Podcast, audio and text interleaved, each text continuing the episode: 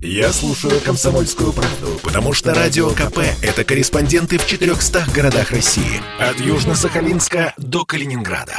Я слушаю «Радио КП» и тебе рекомендую.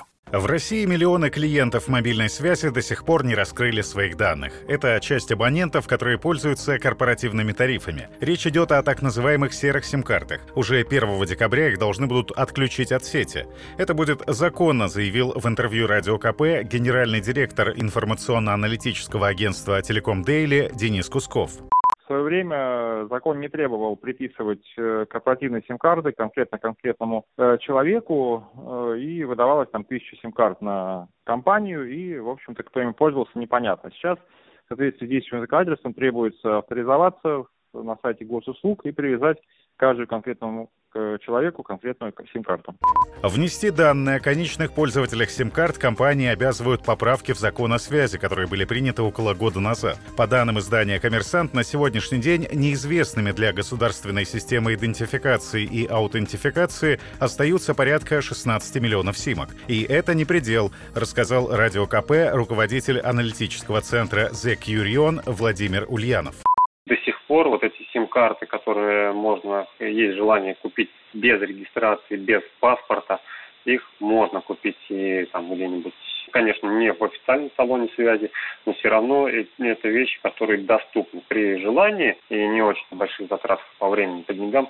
Легко находятся эти сим-карты, можно приобрести и использовать. Пока это действует. Как будет со временем, наверное, все потихонечку прикрутят гаечки, рынок он потихонечку присутствуется, сожмется. Но, тем не менее, опять же, наверняка возникнут какие-то другие дополнительные возможности, там, может быть, виртуальные сим-карты такого рода.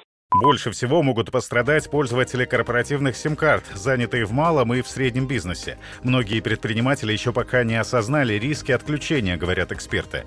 Также не стоит забывать о сим-картах, благодаря которым работает оборудование интернета вещей, в том числе банкоматы, навигаторы, счетчики, датчики мониторинга и прочее. Их надо зарегистрировать в единой системе идентификации к другому сроку, до 1 марта 2023 года. Эти симки обезличены, поясняет генеральный директор информационного информационно-аналитического агентства «Телеком Дейли» Денис Кусков. Есть э, так называемые M2M карты, которые действительно устанавливаются в сфере интернета вещей. Э, они записываются, естественно, не э, на конкретного человека, да, но для этого, в общем-то, профиль использования подобной карты виден, что он используется не там, людьми, а оборудованием.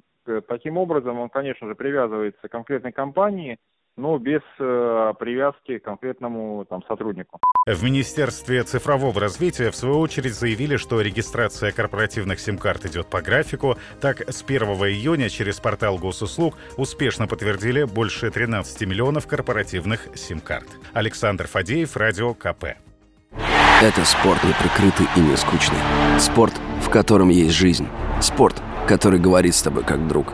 Разный, всесторонний, всеобъемлющий. Новый портал о спорте – sportkp.ru О спорте, как о жизни –